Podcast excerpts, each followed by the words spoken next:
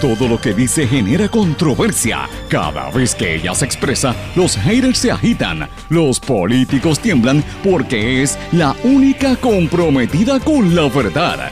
Periodista, bloguera, relacionista licenciada, analista de la noticia, escritora y le dicen la provocadora en las redes sociales. Y ahora comienza en blanco y negro con Sandra Rodríguez Coto. Bienvenidos a su programa en blanco y negro con Sandra para hoy miércoles 2 de diciembre del 2020. Les saluda Sandra Rodríguez Coto. Decenas de bolsas con desechos biomédicos de pruebas COVID los dejaron tirados en el piso, en la entrada del Colegio de Médicos Cirujanos de Puerto Rico, señores. Esta es la más reciente de un número de irregularidades que se alega están cometiendo en esa institución, donde están ocultando otras irregularidades, incluso económicas, incluso hasta en el manejo de un negocio de cannabis medicinal. Esto mientras siguen afectándose, enfermándose y muriendo galenos con la enfermedad del COVID-19. Hoy vamos a seguir con esta investigación que llevamos varias semanas denunciando en este espacio. Impunes los que se alega robaron dinero del desempleo a través del programa del PUA, incluyendo los beneficiados del Colegio San Ignacio de Loyola, pero la secretaria de Justicia asegura que no han archivado los casos. ¿Le creemos? La policía no quiere la guagua blindada de Ricardo Rosello y reclama 58 mil dólares que pagó por instrucciones de la fortaleza. Manolo Sidre y Larry Seinhammer considerados para el nuevo gabinete de Pedro Pierluisi. Reparos con la propuesta para investigar el voto doble. Presidente de la Comisión Estatal de Elecciones expresa sus reservas con las sugerencias del Partido Popular Democrático un asesor de inversiones imputado por defraudar con sobre 7 millones de dólares al municipio de Mayagüez. Hoy damos seguimiento al terrible colapso del telescopio de, Arecibo y la decisión de reconstruirlo recaerá en la Fundación Nacional de Ciencias, la misma que lo había dejado abandonado. La decisión de reconstruir cae sobre ellos. La Organización de las Naciones Unidas declara que el mundo se enfrenta al mayor desafío humanitario desde la Segunda Guerra Mundial con esta situación del COVID. Y continuamos con lo que está sucediendo aquí al lado de la República Dominicana con la purga de corruptos que inició el nuevo presidente Luis Abinader.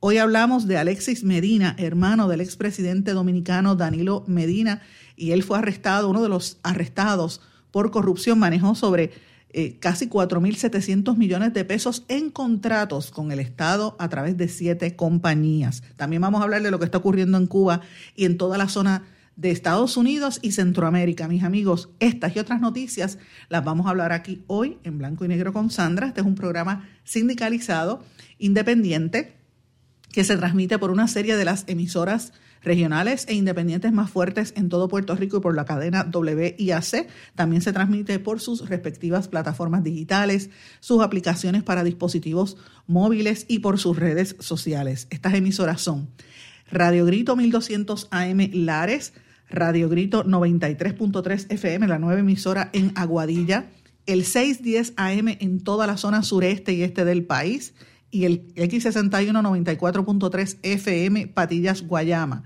A través de la cadena WIAC nos escuchan en el suroeste, todo el sur, eh, desde Mayagüez también, suroeste, a través de WYAC 930 AM y desde San Juan a través de WIAC 740 AM.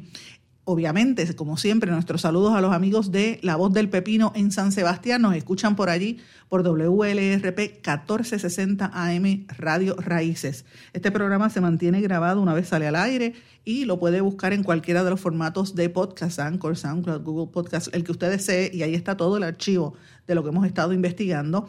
Se retransmite hoy a las 8 de la noche en diferido por la emisora radioacromática.com y como siempre le digo, usted me puede escribir a través de las redes sociales Facebook, Twitter, Instagram, LinkedIn o en el correo electrónico en blanco y negro con sandra arroba gmail.com. Vamos de lleno con los temas para hoy. En blanco y negro con Sandra Rodríguez Coto. Bienvenidos a su programa en blanco y negro con Sandra, mis amigos. Ahora sí, estamos en miércoles, mitad de semana, una semana que empezando prácticamente el mes de diciembre y no hemos parado. Este año, qué duro ha sido, señores, qué duro ha sido este año. Empezamos con los temblores, pandemia, basura espacial, olvídate, y ahora terminamos hasta con lo de el radiotelescopio que pasó, ustedes saben, el día de ayer y entre otras cosas. Hoy vamos a hablar de estas y otras noticias y vamos a darle seguimiento también a la investigación que estamos llevando a cabo sobre las aparentes irregularidades en el Colegio de Médicos Cirujanos en medio de toda esta situación de la pandemia, cuando tantos doctores eh, y profesionales de la salud están enfermándose y eh, algunos incluso muriendo por la condición del COVID. Pero bueno, antes de comenzar a hablar, como todos estos días, les reitero que me he unido a esta campaña de recaudación de fondos pro José Omar Díaz, nuestro compañero periodista José Omar Díaz. Como siempre digo, la prensa en Puerto Rico son obreros, obreros de la información, no todos, yo diría que la inmensa mayoría de los periodistas eh, trabajan en unas condiciones muy precarias, con muchas limitaciones económicas, no, no son las estrellas y los artistas como la gente anticipa. Y a mí me da mucho dolor el saber que compañeros periodistas de en las regiones, ¿verdad? Y en los pueblos fuera del área metropolitana, muchas veces la gente en San Juan como que no los considera eh, y, a veces como que no les presta atención. Y en este caso es una situación bien meritoria. Este muchacho, José Omar Díaz, un gran compañero locutor. Él, ha estado varias veces conmigo en este programa. Hemos hecho transmisiones en conjunto. Trabaja para X61. Él tuvo que ser trasladado a la, a la ciudad de Boston para enfrentar una situación bastante retante de salud.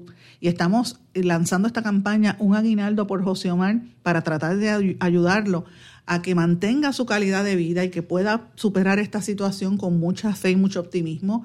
Es una situación bastante retante. Así que si usted quiere eh, aportar de alguna manera en este aguinaldito, porque estamos en medio de la Navidad, le sugiero que escriba o llame, se comunique a través de la TH móvil 787 204 8631 787-204-8631. Si usted no tiene TH, puede comunicarse directamente con Ruti Reyes a ese mismo número para coordinar un donativo, porque como reitero, es una situación muy retante y a la hora de la verdad, eh, como no lo ven por televisión, la gente piensa que no es, no es, no, ¿verdad? No, como que no existiera y es todo lo contrario, es una persona sumamente valiosa que ha hecho un trabajo periodístico importante, lo sigue haciendo en la región este de Puerto Rico. Así que vamos a darle este aguinaldo a nuestro compañero José Omar Díaz. Pero bueno, vamos de lleno con los temas para el día de hoy. Hoy, como dije en los titulares, vamos a estar hablando de lo que está pasando en el, Colegio de Médicos Cirujanos de Puerto Rico, vamos a hablar del COVID, vamos a hablar obviamente de lo del radiotelescopio y otras cosas que están ahí en, en agenda en el gobierno y que la gente como que no le está prestando atención, noticias para mí sumamente interesantes e importantes. Pero vamos a comenzar con la situación del Colegio de Médicos Cirujanos. Yo tengo que decirle algo a ustedes. El programa de ayer, a mí, yo ayer en hubo un momento que tuve que hasta apagar los teléfonos porque a mí me llamaron tantos y tantos médicos y profesionales de la salud que en una yo dije, espérate, pero ¿qué es esto? La cantidad de gente llamando, por un lado preocupados porque están bien asustados con la situación del COVID y cómo están los contagios, eh, de hecho, estuve hablando con el doctor eh, Roberto Velázquez. Ustedes saben que Roberto estuvo en este programa recientemente. Roberto Velázquez, él es médico en varios hospitales de Caguas, de esa región. Me estaba diciendo, mira, esto está fuera de control, la cantidad de casos COVID está fuera, esto está terrible.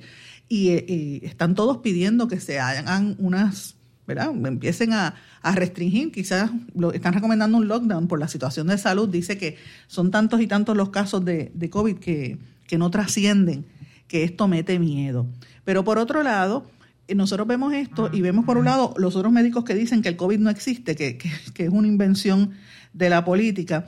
Y por otro lado, usted entonces ve la organización que debería estar representando a los médicos, que debería estar eh, apoyando a la clase médica con una serie de irregularidades bastante fuertes que las hemos estado denunciando aquí en el programa. Para empezar, y hoy vamos a escribir eh, de hecho, todo esto lo vamos a publicar en nuestro blog, lo puede encontrar allí. Colegio de Médicos Cirujanos viola la ley. De hecho, la, entidad está operando sin un certificado vigente de, corporación, o sea, están incumpliendo con la ley de corporaciones. Usted busque en el registro de corporaciones y aparece que está incumpliendo en el certificado de la, del Colegio de Médicos Cirujanos. Pero si no fuera conforme con esto, la situación grave es la siguiente. Tenemos evidencia, la vamos a presentar, de decenas de bolsas con desechos biomédicos de pruebas COVID-19. O sea, las pruebas, le hacían las pruebas a la gente y en vez de llevárselas a un lugar donde, ¿verdad? Como hacen con los desperdicios médicos, las dejaban tiradas en bolsas en plásticas en la entrada del edificio. Luego de eso cogieron y las movieron a unas cajas de, cartón, las dejaron en la misma esquina y las fotografías las voy a compartir en mi blog. Y estas son algunas de las denuncias más recientes de la serie de alegadas irregularidades en este Colegio de Cirujanos Médicos de Puerto Rico, la entidad que representa a los médicos del país.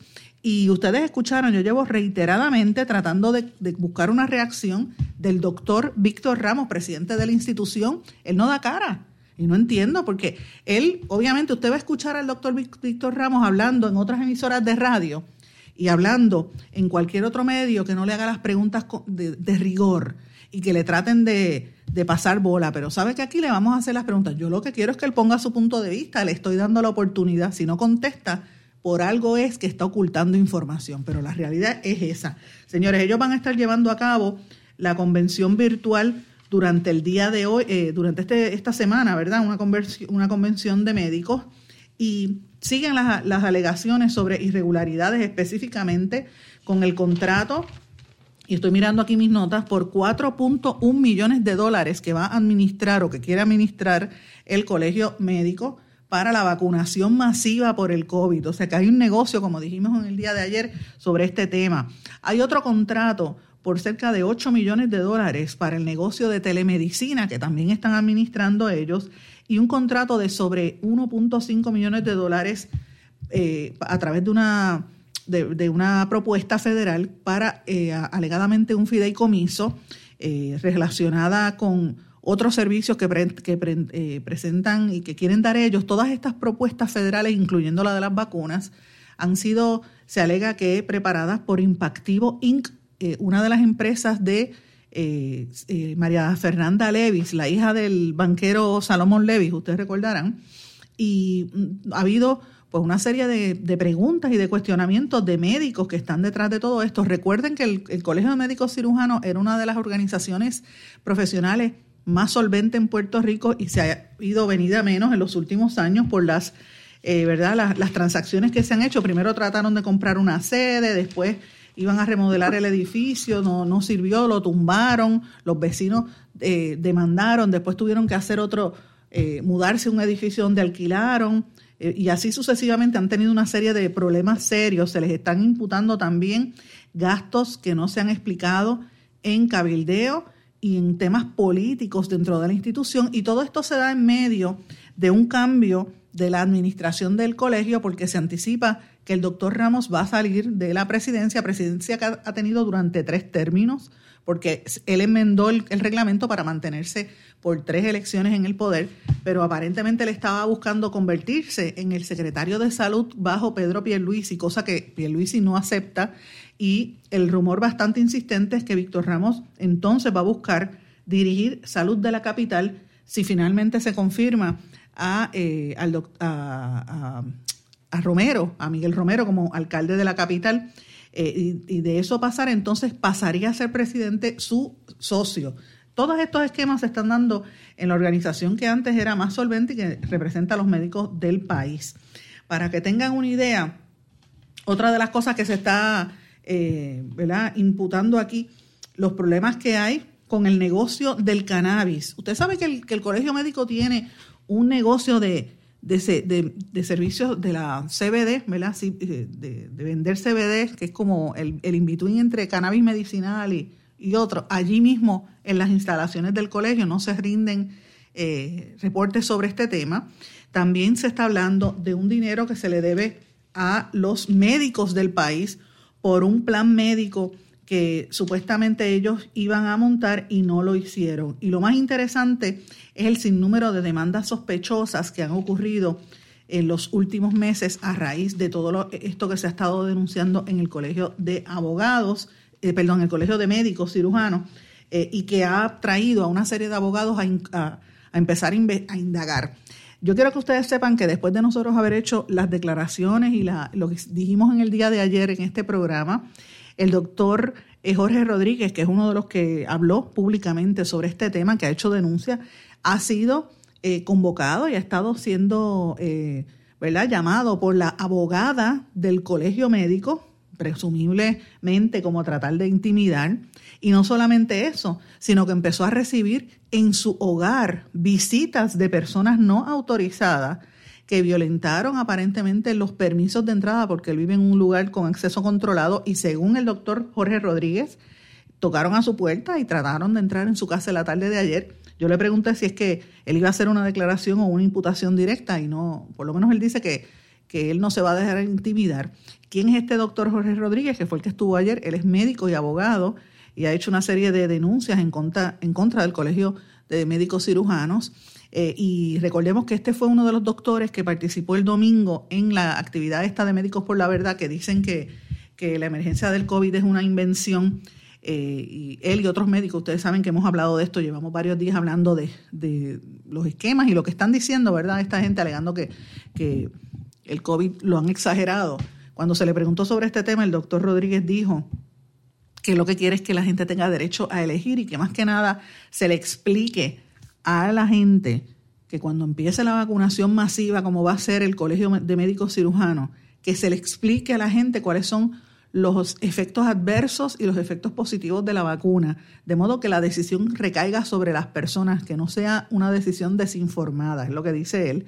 Eh, y ustedes recordarán que tanto el secretario de Salud, Roberto eh, Lorenzo González, perdón, como Ramos del Colegio Médico, ambos calificaron esas expresiones del grupo de médicos eh, por la verdad como unas expresiones eh, lamentables y, e incluso eh, negativas. El, doctor González, Lorenzo González, dijo que era lamentable porque afectan el esfuerzo de prevención con esta enfermedad, mientras que Ramos había hecho unas expresiones públicas diciendo que calificó de irresponsables, peligrosos y de que no tienen ninguna base científica a los médicos que estuvieron en esa rueda de prensa. Así que me parece interesante lo que está pasando al respecto, ¿verdad?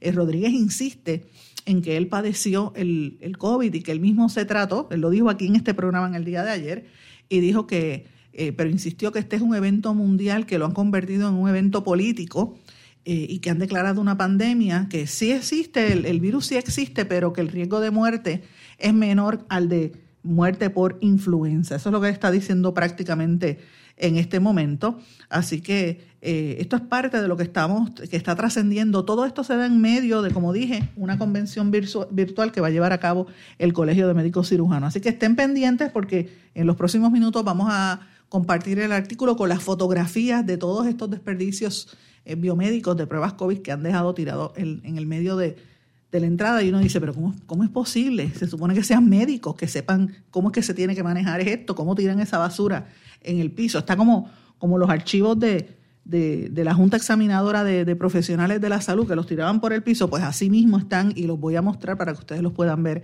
en nuestro blog en blanco y negro con Sandra. Así que eh, eh, con eso más o menos menciono el tema porque es importante lo que está ocurriendo. Pero amigos, vamos a cambiar el tema porque hay muchísima información para el día de hoy que tenemos que que compartir.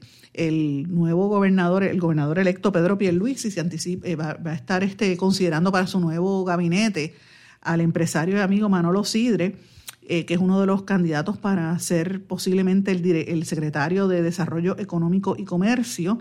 Eh, y él ha admitido que está en conversaciones, ¿verdad? Usted sabe que, que, Sidre había sido candidato independiente a la gobernación en el 2016 y es un reconocido empresario, ¿verdad? Ex propietario de los Sidrines, que se los dejó a los hijos y ha sido, ha sido presidente de una serie de, organizaciones eh, de base comunitaria, identidades cívicas, Cámara de Comercio, los industriales y otros. Yo conozco muy bien a Manolo porque estuvimos juntos en una en, en, la Junta de la Fundación Comunitaria de Puerto Rico, aparte de que nos une una amistad de muchísimos años y, y lo aprecio mucho. Cuando se metió en la política yo dije, te fastidiaste, pero bueno, eh, parece que eso es lo que él le gusta y él no, no tiene necesidad de trabajo, así que eh, veremos a ver si entra de lleno al gobierno con Pedro Pierluisi. La otra persona que se está hablando, ¿verdad? Él vendría a sustituir a, Manuel Lavoy, que ha sobrevivido todos los embates que han ocurrido en este cuatrienio. Interesante problema. El otro que se habla es el ex senador Larry Selhammer, que también ha estado en conversaciones eh, y se anticipa que podría ser secretario de Estado. Eh, recuerden que Seilhammer había sido vicepresidente del Senado, pero en enero renunció. Él había sido legislador por más o menos 10 a 11 años y renunció, eh, pero aparentemente viene para esa posición. Veremos a ver, esto se supone que lo confirmen o que lo confirmaron en las próximas, durante la mañana de hoy. Mientras tanto, siguen los líos y no podemos olvidar lo que está pasando en la Comisión Estatal de Elecciones. Eh, ahora mismo Usted sabe que han habido, han identificado gente, sobre 90 personas que votaron dos veces, y esto lo denunció el Partido Popular. Mientras tanto, el presidente de la Comisión Estatal de Elecciones, el juez Francisco Rosado Colomer, está en desacuerdo con una propuesta que hizo Toñito Cruz, el Popular, de que para que los funcionarios de los partidos que están en la mesa especial donde están las listas de voto por adelantado se hagan responsables de ejecutar la investigación de los 92 posibles casos de voto doble en el escrutinio que se lleva a cabo en los precintos 1 y 2 de San Juan. El, juez eh, Rosado Colomer dijo que tenía reservas eh, y dijo que, que iba, ¿verdad? Que el procedimiento establecido en relación al voto doble comienza con los funcionarios de colegio corroborando las listas disponibles en las mesas y luego el partido entonces puede referir la situación a la Secretaría de la Comisión Estatal de Elecciones. O sea, es un proceso burocrático, burocrático eh, y siguen arrojando manchas sobre lo que pasó en estas elecciones, muchas dudas que hay, eh, y evidentemente otra de las dudas que hay es en torno al conteo final del alcalde de San Juan. El, el, grupo de Movimiento Victoria Ciudadana insiste en que Manuel Natal va al frente, mientras que todos los demás insisten que el que está y que va a ganar es, eh, eh, Dios mío, el Romero, Miguel Miguel Romero, que va a ser el nuevo alcalde, que está de hecho en la transición y estuvo denunciando durante el día de ayer que la alcaldía, de que la, todavía alcaldesa de San Juan, Carmen Yulín Cruz, y su equipo de trabajo no están siendo transparentes en la información en la transición. Así es que veremos a ver qué está sucediendo. Mientras tanto, mis amigos, la secretaria de, de Justicia, Inés Carrao, estuvo, ustedes saben que en el día de ayer, en ¿verdad? Las vistas estas de transición. Y ella dijo que no era cierto que ellos estén.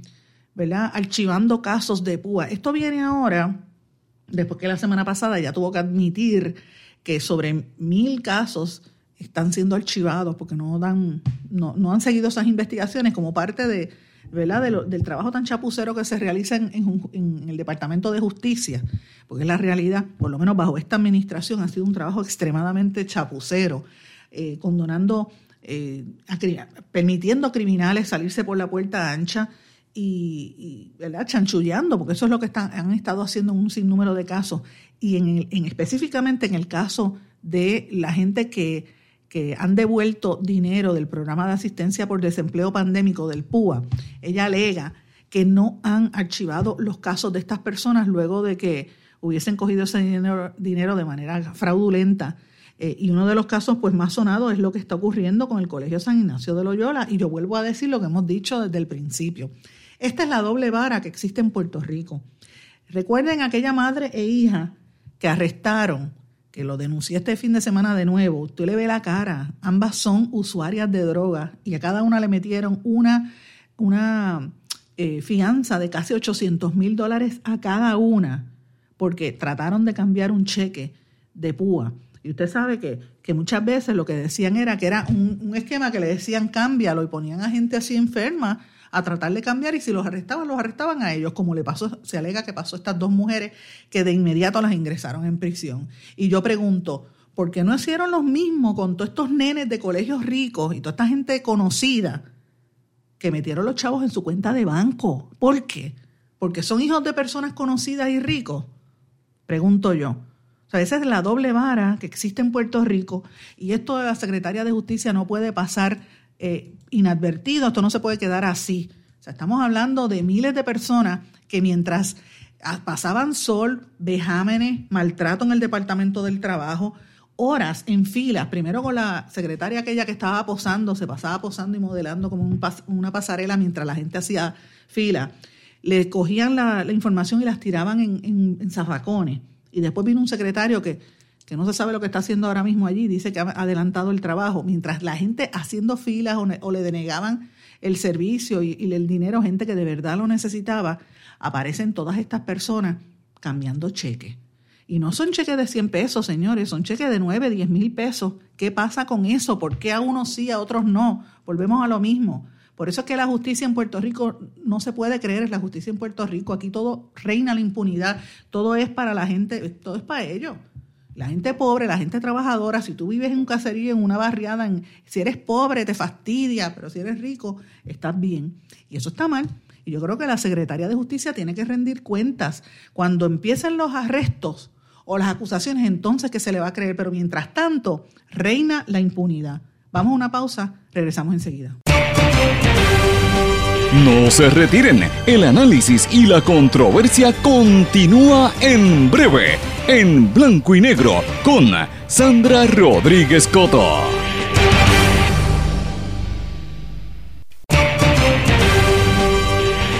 Y ya regresamos con el programa de la verdad, en blanco y negro, con Sandra Rodríguez Coto.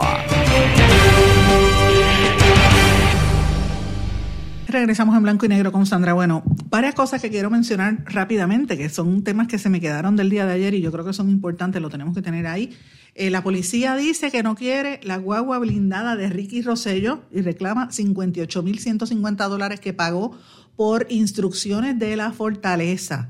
Oigan, esto es, ¿en qué quedó eso de la guagua? Campeando por su respeto. Y volvemos a lo mismo, lo que dijimos al final del, del segmento anterior, la impunidad es lo que se mantiene aquí. O sea, nos robaron en la cara mientras la gente se estaba muriendo del huracán María, se reían de, uno en el chat, no pasó nada, le pasaron la mano, más le dieron hasta premios por Unidos por Puerto Rico, por, por dejar miles de botellas de agua en la base de Ceiba allí y por votar ayuda y por desaparecer millones de dólares, no hicieron nada. El Departamento de Justicia no hizo nada. Es más, le, dio premio, vuelvo y digo. Eso pasó. Se burlan de la gente en el chat. Justicia los protege. El FEI los protege. Entonces ahora aparece lo de la guagua blindada y nadie sabe nada, nadie sabe dónde está, no la quieren. Bien, gracias. Y el dinero que pagó el pueblo de Puerto Rico por, la, por el chorro. Y después se quejan de cómo la infraestructura en este país y todas las situaciones se caen y colapsan como el radiotelescopio, porque todo, aunque sean privados, no le dan mantenimiento. Este es el país de, es como, o sea, cogen una, una, moda y bien chévere, todo el mundo lo quiere y a los cinco minutos la gente se olvidó. Mira, esto es parte del problema, la corrupción institucionalizada. Este es el problema que hay. Pero bueno, no solamente en eso de la hueva blindada. Ayer trascendió que el Securities and Exchange Commission, la Comisión de Bolsa y Valores, Intercambio de Valores en los Estados Unidos, eh, imputaron y le presentaron cargos a nivel federal contra uno de los inversionistas que estuvo representando al, al municipio de Mayagüez y lo, lo, acusaron por defraudar en sobre 7 millones de dólares al municipio de Mayagüez en estas inversiones que estaba haciendo en el municipio. Me refiero a Eugenio García Jiménez, que vive en la Florida. Él le prometió al municipio que iban a invertir 9 millones de los fondos del municipio sin riesgo para el capital y para tener rendimiento de 10%, eh, y engañó al alcalde José Guillermo Rodríguez, que invirtió dinero, ¿verdad? Supuestamente iban a ganar 2 millones de pesos por esa inversión y, no se sabe. Él, él quería, el alcalde quería utilizar esa inversión de dinero para mejorar algunos proyectos municipales, incluyendo la construcción de un nuevo eh, hospital, un centro de trauma en la región oeste, pero los cogieron de bobo y ahora este hombre está siendo acusado por el Securities and Exchange Commission. Volvemos a lo mismo, otra vez eh, el engaño y cómo se utilizan los fondos públicos, en este caso a nivel de inversiones federales, increíble por demás. Pero obviamente el tema que ha acaparado la atención en Puerto Rico durante las últimas horas, desde el día de ayer, fue cuando colapsó ayer en la mañana el, el plato del, del, radar, el icónico radar del radiotelescopio de Arecibo. Como yo decía en mis redes sociales, aquí todo, todo se cae, todo se, se derrumba, es una metáfora, como decía yo, que varias gente me ha copiado esa, esa frase, hasta una columna escribieron, de, de, que, de que todo en Puerto Rico, el radiotelescopio es una, una metáfora de cómo está el país todo se abandona, todo lo dejan caer, nadie le da mantenimiento y después cuando se cae y se destruye, entonces todo el mundo lo llora y todo el mundo se lamenta cuando nadie hizo nada al respecto. Y, yo me pregunto, los millones de dólares que supuestamente había conseguido la comisionada residente para, para el radiotelescopio, eh, todas las conferencias y comunicados de prensa que habían salido de Jennifer González sobre ese tema, ¿en qué quedaron? O sea, ¿dónde está ese dinero del, del radiotelescopio? Nadie dice nada. Entonces, obviamente, el radiotelescopio no es del gobierno, lo sabemos, pertenece a National Science Foundation, que lo dejó caer porque ya Puerto Rico no es un interés para ello, pero contra, si aquí se cabildea por Trump, por Biden, por Kamala Harris y por cuánta cosa hay, no se pudo haber cabildeado un poquito para mantener y darle eh, seguimiento a este plato de, esta, de un sitio tan icónico en Puerto Rico que por 60 años se mantuvo aquí, que colapsó. Miren, esas imágenes recorrieron el mundo y, la imagen que se está proyectando es que nosotros estamos decaídos, colapsados, destruidos. No nos logramos levantar. O sea, miren este cuatrienio. Este cuatrienio, Roselló Vázquez, ha sido el cuatrienio de los colapsos. El huracán, los dos huracanes, la destrucción, las muertes, todo lo, lo que dejaron pasar el verano del 2019 eh, ¿verdad? La pandemia, los terremotos que siguen. De hecho, eso cayó por un terremoto porque tembló la tierra. O sea, de eso es que estamos hablando, mis amigos. Y mientras tanto, ¿qué sucede? ¿Qué hacemos nosotros al respecto? ¿Cómo nosotros logramos que esto eche hacia adelante? Yo quiero que ustedes escuchen unas expresiones de Francisco Córdoba, el director de esa icónica instalación, que dice que van a seguir operando parcialmente, pero no son ellos, es la Fundación Nacional de Ciencia la que tiene que ver con el seguimiento del radiotelescopio. Escuchemos. El observatorio agresivo es una facilidad. Es una facilidad que tiene 118 acres, tiene un telescopio de 12 metros, tiene varias facilidades de LiDAR, tiene facilidades ópticas, todas esas otras capacidades se mantienen operando igual que han estado operando a través de los últimos meses.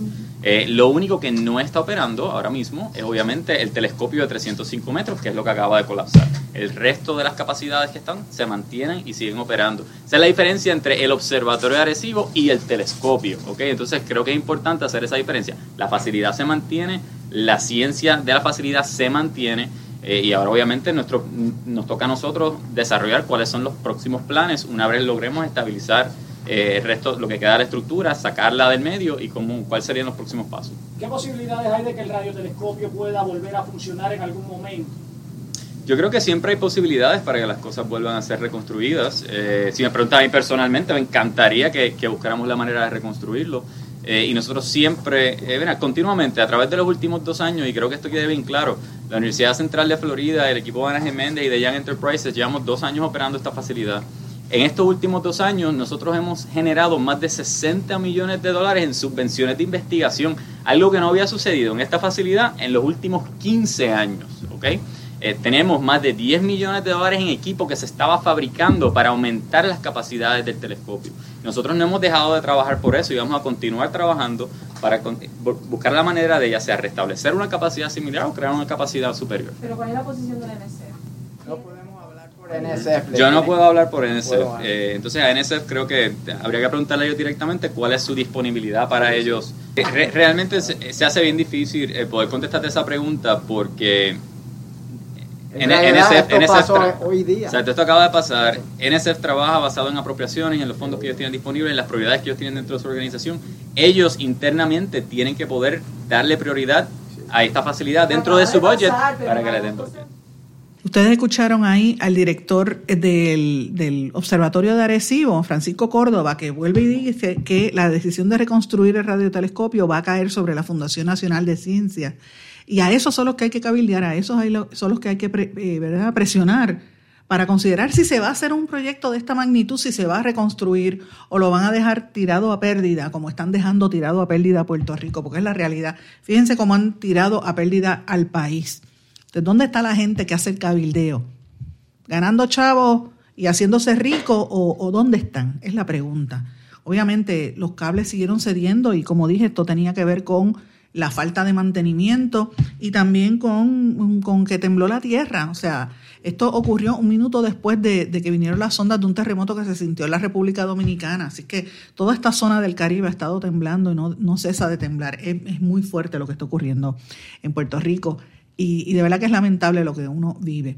Pero brevemente, mis amigos, quiero hablar un poco sobre el COVID, porque como todos los días hablamos de este tema, hoy reportaron, como dijeron esta mañana, 22 nuevas muertes para un total de 1.114 decesos desde que comenzó la pandemia, eh, un total de 95.213 casos. Estos son 52.009 casos confirmados, 1.699 casos probables y 41.505 casos eh, sospechosos. Entonces uno tiene que preguntarse, ¿viene o no viene cierre? ¿Viene o no viene lockdown? La gobernadora Wanda Vázquez ha dicho que en las próximas 48 horas va a anunciar las medidas más restrictivas para tratar de contener esta situación del COVID. Luego de haberse reunido con los alcaldes, los alcaldes están pidiendo un cierre total. Esto está fuera de control. Le dije que esta mañana, eh, creo que lo comenté en el segmento anterior, que ayer por la mañana, por la tarde, tuve la oportunidad de conversar con el doctor Velázquez, que había estado, ha estado en este programa varias veces, es médico en el área de Caguas, y me dice, mira, yo esto, esto está fuera de control, todos los días yo tengo que entubar personas y la situación está fuerte. Eh, los municipios con más casos confirmados son, obviamente, San Juan, Bayamón, Carolina, Caguas, Guainabo, Toa Baja, Toa Alta, Trujillo Alto, Vega Alta, Arecibo, Ponce, Dorado y Canóbanas. Si usted vive en esos, municipios, sepa que son donde más casos hay. Y obviamente eh, los restaurantes están, ya están levantando la voz de alerta de que no, no, restringan, no más. Los sectores privados también Mientras tanto, hay un brote de, de, COVID en las cárceles Las Cucharas de Ponce. En la cárcel Las Cucharas de Ponce hay 16 confinados que dieron positivo. Hay información, y yo le digo a la gente que me está escuchando de la comunidad de confinados y de oficiales de custodia que me envíen información, porque he estado escuchando que son un sinnúmero también de agentes, eh, de oficiales que están siendo eh, ¿verdad? afectados por esta situación. Pero esta situación trasciende las cárceles, o sea, está en todas partes, hay que cuidarse. Y yo creo que es inevitable que vengan unas restricciones mucho más fuertes, quizás un, un lockdown, porque lo que está pasando en Puerto Rico prácticamente está fuera de control. La situación del COVID está cada día peor. Uno lo compara con lo que pasa en otras partes del mundo y, tiene que estar mirando la situación. En Estados Unidos hay casi 37 mil muertes solamente en el mes de noviembre. Imagínense la situación muy fuerte, lo que está viviendo la nación americana con la cantidad de contagios y de muertes. Eh, hoy trasciende la noticia de que en el Reino Unido, esto lo dijeron esta mañana, eh, el, Reino Unido, Inglaterra, se convierte en el primer país en aprobar el uso de la vacuna contra el coronavirus, la vacuna que fabrica Pfizer y Biotech. Y yo me pregunto, ¿verdad? Si está esta cuestión de la vacuna ya está tan adelantada y ya están hablando de que viene la vacuna para Puerto Rico, ¿qué campaña, si alguna, de educación se está haciendo aquí en, en el país para educar a que la gente se vacune? Para que la gente vaya y, y, pues, ¿verdad? Participe de esto y, sepa cuáles son los, los, atributos y, y, los retos y lo negativo que puede tener las vacunas y lo positivo, ¿verdad? Yo no he escuchado nada al respecto. Entonces, ¿cómo van a hacer ese proceso de vacunación masiva? Pues creo que merece una mejor explicación y evidentemente el consenso entre científicos y médicos es serio. O sea, estamos entrando en el peor momento de la pandemia, el, momento más delicado, porque los casos están subiendo y no vamos bien. Mire los números, no vamos bien. Hacen falta más medidas restrictivas para poder aguantar lo que viene. No tanto en, términos de, de, ¿verdad? de de contagios, sino en términos de que los hospitales no den abasto y el personal médico se sigue enfermando. Los médicos están cansados. Hable con cualquier médico y con cualquier enfermera y usted va a ver que esto. ¿Qué es lo, lo, básico que usted puede hacer? Mire, mantenga lo, que se sabe, mantenga los seis pies de distancia, minimice el riesgo, sencillo. Mantenga los seis pies de distancia, use la mascarilla y cúbrase la nariz y la, y la boca.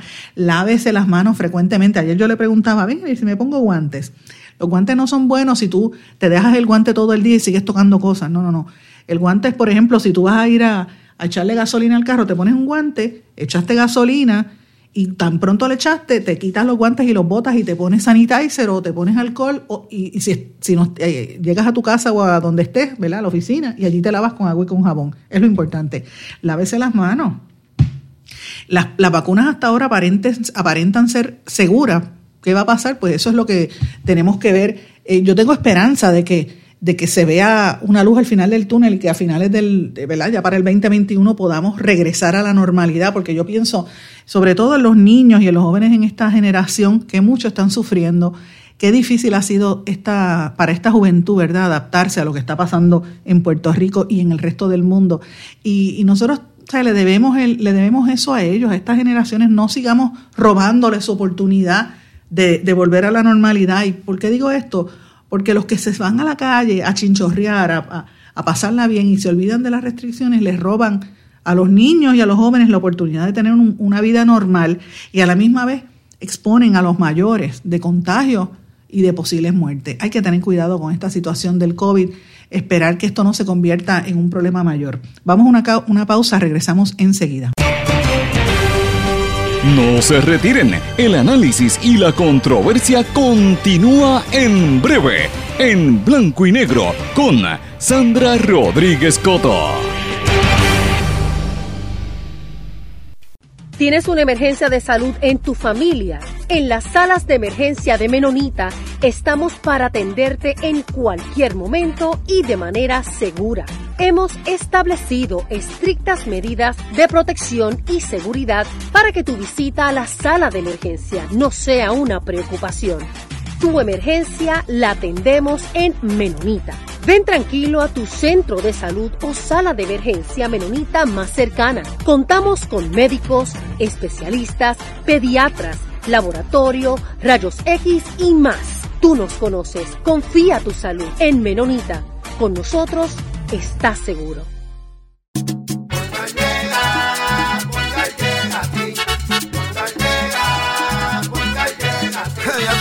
eso es lo que te responden, pero ahora botaron la ola. Porque ya no importa en qué parte de la isla estés. Si tuviste un accidente, mi gente de Poingal le llega a tu casa o trabajo para que no te complique. Con servicio en todas partes de la isla y el mejor servicio al cliente. Por eso y mucho más, yo Piru lo digo, yo quiero Poingal. ¡Duro! Quites el dolor de cabeza con sus obligaciones de contabilidad con los servicios que presta Villalba y Villalba Company. Directo, personal y con sensibilidad humana. Lo que se busca en un verdadero asesor de contabilidad para todo tipo de servicio de contabilidad, pago de IBU, pago de nómina, informes trimestrales y anuales y otros. Ofrecen servicio directo personalizado. Villalba y Villalba Company. Para orientaciones, su teléfono el 939-336-5774. 939-336-5774. 5774. Y ya regresamos con el programa de la verdad en blanco y negro con Sandra Rodríguez Coto. Regresamos a esta parte final de En Blanco y Negro con Sandra. Mis amigos, quería mencionarles brevemente algo que se me quedó en el segmento anterior y era que las Naciones Unidas, a través de su secretario general Antonio Guterres, declaró esta mañana que el mundo enfrenta a la peor crisis humanitaria desde la Segunda Guerra Mundial y pidió un alto al fuego a nivel internacional, porque dice que los conflictos, además del cambio climático y la situación del COVID, son un gran desafío humanitario para poder llevarle ayuda a la gente que está pasando pobreza extrema y necesitan 35 mil millones de dólares para poder llevar la ayuda vital a 160 millones de personas en sitios más vulnerables, que todo anticipa que van a morir precisamente por, por todas estas situaciones que están ocurriendo. Estamos en un momento crítico a nivel internacional eh, y la pandemia lo ha complicado todo. Pero bueno, moviéndonos hacia Estados Unidos, eh, están dejando solo a Trump. Ahora mismo el fiscal general William Barr, que originalmente había estado apoyando las teorías de conspiración de Trump y que le pidió a todos los fiscales que en una movida sin precedentes, que investigaran todas las infundadas denuncias de fraude electoral, ahora de momento puso freno y dijo que el Departamento de Justicia Federal no encontró ninguna prueba de fraude que pudiera eh, alterar el resultado de las elecciones eh, a favor de, Joe Biden. Biden, por su parte, está pidiendo más apoyo económico para que se recupere la, la, la crisis, la economía del país. Y mientras esto se da, todavía hay sectores republicanos que no se quedan dados y siguen con su alegación de que, esto fue una conspiración entre los medios liberales, ¿verdad? Eh, y vemos, trasciende hoy que eh, James O'Keefe, que es el presidente del grupo conservador Project Veritas, trasciende que ellos estuvieron filtrando, grabando conversaciones del presidente de la cadena CNN y supuestamente en la cadena CNN escucharon un sinnúmero de conversaciones donde este señor presidente de CNN, Jeff Zucker, eh, tenía un sesgo, ¿verdad? Una, estaba parcializado a favor de los demócratas en contra de Trump y se publicó unos, unos audios donde dice que no se puede normalizar a Donald Trump, eh, que Donald Trump actúa de manera errática y desesperada, que, llevan años tratando de que, de que, pierda las elecciones. Entonces cogen esos audios y los han distribuido. Y esto coincide con lo que han dicho gente como Lindsey Graham, el, senador republicano, que dice que la cadena CNN está vendida a favor de, los demócratas, tú sabes. A mí lo que me pasa interesante, lo, que me llama la atención y me, y me resulta interesante de todo esto es que puede tener una alegación el sector republicano, pero llegar a violar la ley y grabar ilegalmente conversaciones, mira hasta dónde llegan para probar el punto de ellos. Eh, ¿Qué es lo próximo? Hacer como hacen en, otros países del mundo, donde van, ponen bombas y matan a los periodistas, porque eso es lo que faltaría. Y ese clima de, de lo que son las fake news y de ese ataque a la institución democrática que debería ser el periodismo, en vez de hacer unas críticas reales, ¿verdad? Con, con, con fundamento, pues me parece a mí que es un problema. Yo creo que la prensa sí se ha excedido, soy la primera en decirlo, pero llegar al extremo de grabar las conversaciones, mm, mí, para mí que eso raya ya en la ilegalidad. Veremos a ver qué sucede en cuanto a esto. Amigos, moviéndonos a América Latina, hay varias cosas importantes que quiero mencionar. En Venezuela, ustedes saben que se están llevando a cabo un plebiscito eh, de las elecciones legislativas que van a llevar a cabo este fin de semana y Maduro Nicolás Maduro dice que todo va a estar bien, que ellos van a ganar y está de acuerdo con la... Dice que, que es una continuidad y van a seguir dándole a la campaña oficialista, mientras tanto que el jefe del Parlamento, Juan Guaidó, dice que la comunidad internacional, él confía en que no reconozca el resultado de estas legislaciones que califica como una farsa. Importante problema. En Honduras, benditos señores, tantos miles de damnificados que, que están a la intemperie prácticamente después de las tormentas Iota y Eta en el norte de Honduras. Ahora llevan casi tres semanas sobreviviendo en, unas, en, la, en las autopistas desde que empezó este otro problema, señores. Un frente frío que entró desde la región del Caribe con lluvias. Imagínense, esa gente está sufriendo en cantidad en toda la zona de Centroamérica. Bien triste. Acaban de lanzar ahora una campaña también a favor de Nicaragua, a favor de, la liberación de una serie de presos políticos y el nombre que le han titulado, el título que le tienen a la campaña es Navidad sin presos políticos. Eh, en, la campaña que tienen ahora, eh, este es Nicaragua, así que toda esta región está bastante conflictiva y convulsa en toda esa zona. Pero aquí al lado, en la República Dominicana, sigue el esquema de la purga, como le digo yo, que está haciendo el nuevo presidente eh, Abinader. Habíamos dicho al principio de esta semana que empezó a arrestar una serie de personas, incluyendo dos hermanos del expresidente Danilo Medina. Y hoy trasciende que Alexis Medina el hermano de Danilo Medina recibió cerca de 100 mil dólares, eh, más o menos cuatro, un poco más de, de 4 millones, casi 5 millones de pesos dominicanos en contratos con instituciones del Estado. Y lo hacía a través de coerción, a través de sobornos, eh, y, y, por eso el Ministerio Público realizó durante este fin de semana, el sábado y domingo, lo que ellos llamaban la operación antipulpo, porque es que así operaban, como un pulpo. El hermano y la hermana del presidente cogían todos los contratos del gobierno. Y yo pregunto si eso suena familiar, si le suena un poco a lo que pasa en Puerto Rico, pero allí por lo menos meten mano, los, los arrestan y los meten presos. Eh, y hay un sinnúmero de empresas que este hombre iba creando. Y ese es el tema principal. De hecho, uno de los asesores que tenía Danilo Medina creo que cometió, se suicidó ante la, inminencia de que lo iban a arrestar. La situación está bien caliente aquí al lado y a mí me llama la atención que en Puerto Rico este tema no, no, lo, no lo consideren habiendo tantos dominicanos aquí.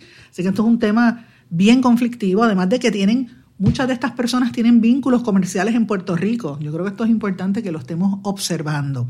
Eh, y lo traigo a colación también porque aparte del intercambio comercial, también hay mucha relación familiar y ahora mismo la República Dominicana dicen que en los nueve meses que, empezó la pandemia, sobre 2.300 personas han muerto y más de 144.000 personas se han contagiado por el COVID allá en la República Dominicana. Así que eh, eso es lo que están dando a conocer en el día de hoy eh, las autoridades allá en la República Dominicana. Y un poco más abajo en Cuba, en Cuba recuerdan que habíamos estado hablando de las protestas de los artistas, que es una protesta sin precedente donde hay una serie de artistas, incluyendo artistas reconocidos a nivel internacional de películas, como el de eh, Fresas y Chocolate, por ejemplo, Perrugoria, que es uno de los que ha estado allí denunciando que no hay libertad de expresión, no hay libertad de, de, de, de crear tan siquiera.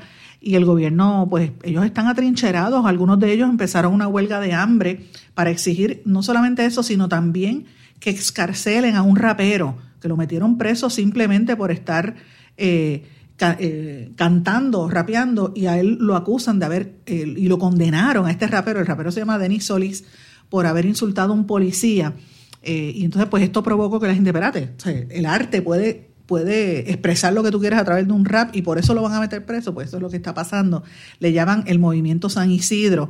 El gobierno de Díaz Canel, de Miguel Díaz Canel, dice, insiste en que esta movida de los artistas que llevan semanas allí protestando se debe a, eh, a que están siendo financiados y apoyados por el gobierno de los Estados Unidos y dice que los artistas están siendo trompificados, es la trompificación de los artistas, dice eh, El, presidente de la nación cubana, ¿verdad? Él contesta en un tweet y de hecho en, en el tweet de la Embajada de los Estados Unidos en Cuba dijo que era indignante que no se dejara al encargado de negocios visitar al movimiento de San Isidro porque no permite ni siquiera que los americanos que están en Cuba puedan visitar a estos artistas que se están que están protestando de una manera inusual. Yo le he estado prestando atención a esto y usted dirá, bueno, pero ¿por qué? Señora, porque Cuba queda más cerca que Miami. República Dominicana es como si fuese Mayagüez. O sea, nosotros estamos al lado y a veces no miramos lo que nos, nos ocurre en nuestro entorno cercano. Cuba, Haití, que ni lo mencionan prácticamente en las noticias, República Dominicana, Haití, nos quedan más, y, y Jamaica, nos quedan más cerca. Y las vírgenes, esta es nuestra región, tenemos que saber lo que está ocurriendo en nuestro entorno, no solamente hablar de noticias internacionales, yo insisto, sobre todo ante el hecho de lo que está pasando en esa región. Eh, y, las vinculaciones históricas y políticas que tenemos que muchas veces pues no se toman en consideración. Bueno, dos cositas antes de irnos brevemente. Esto es una noticia internacional que me llamó mucho la atención. Un político de Hungría que siempre fue antihomosexual, algo así como como ustedes se acuerdan de, ¿cómo era que se llamaba aquel senador? Este, el senador nuevo progresista, se me escapa el nombre. Eh, y entonces, este, este, este político en Hungría estaba criticando constantemente a los, a los homosexuales, atacando constantemente a los homosexuales, y ahora lo renunciaron, tuvo que renunciar, lo votar, porque lo iban a votar. Adivinen por qué.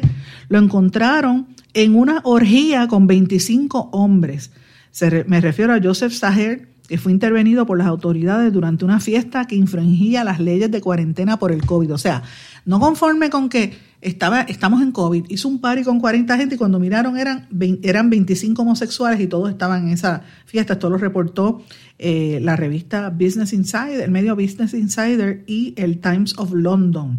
Eh, y él, pues obviamente que siempre ha estado radicando medidas como en contra de la comunidad LGBTQ, pues tuvo que salir del closet obligado porque él era homosexual. A mí me recordó el caso de, de Arango aquí en Puerto Rico, que fue prácticamente lo mismo. Eh, y antes de irnos, quería mencionarle también una noticia que me pareció bien reveladora y les recomiendo que la busquen. En China, los chinos siguen haciendo eh, inventos y cosas interesantes. Acaban de anunciar que un submarino chino llegó al lugar más profundo en el planeta Tierra. Llegaron a ir cerca de eh, 10.909 metros bajo el, bajo el mar, ¿verdad? Eh, y estuvieron durante tres meses en esa expedición en el, en el área del Océano Pacífico, cerca de las Islas Marianas, que es una de las regiones más profundas en el planeta.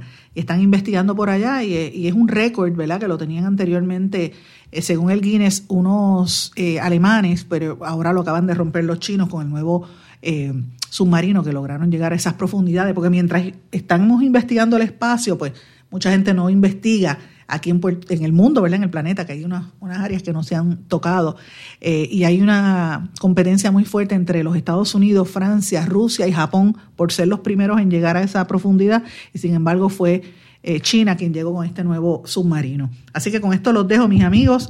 Eh, hemos tocado una serie de, temas importantes durante el día de hoy, pero vamos a continuar con nuestras investigaciones. Les recomiendo que busquen en nuestro blog en blanco y negro con Sandra para que vean las fotografías de lo que denunciamos aquí del Colegio de Cirujanos Médicos de Puerto Rico. Será hasta mañana, mis amigos. Me tengo que despedir, no sin antes desearles a todos que pasen muy buenas tardes. Hasta la próxima. ¿Se quedó con ganas de más? Busque a Sandra Rodríguez Coto en las redes sociales o acceda a en blanco y negro.blogspot.com porque a la hora de decir la verdad solo hay una persona en la cual se puede confiar. Sandra Rodríguez Coto en blanco y negro.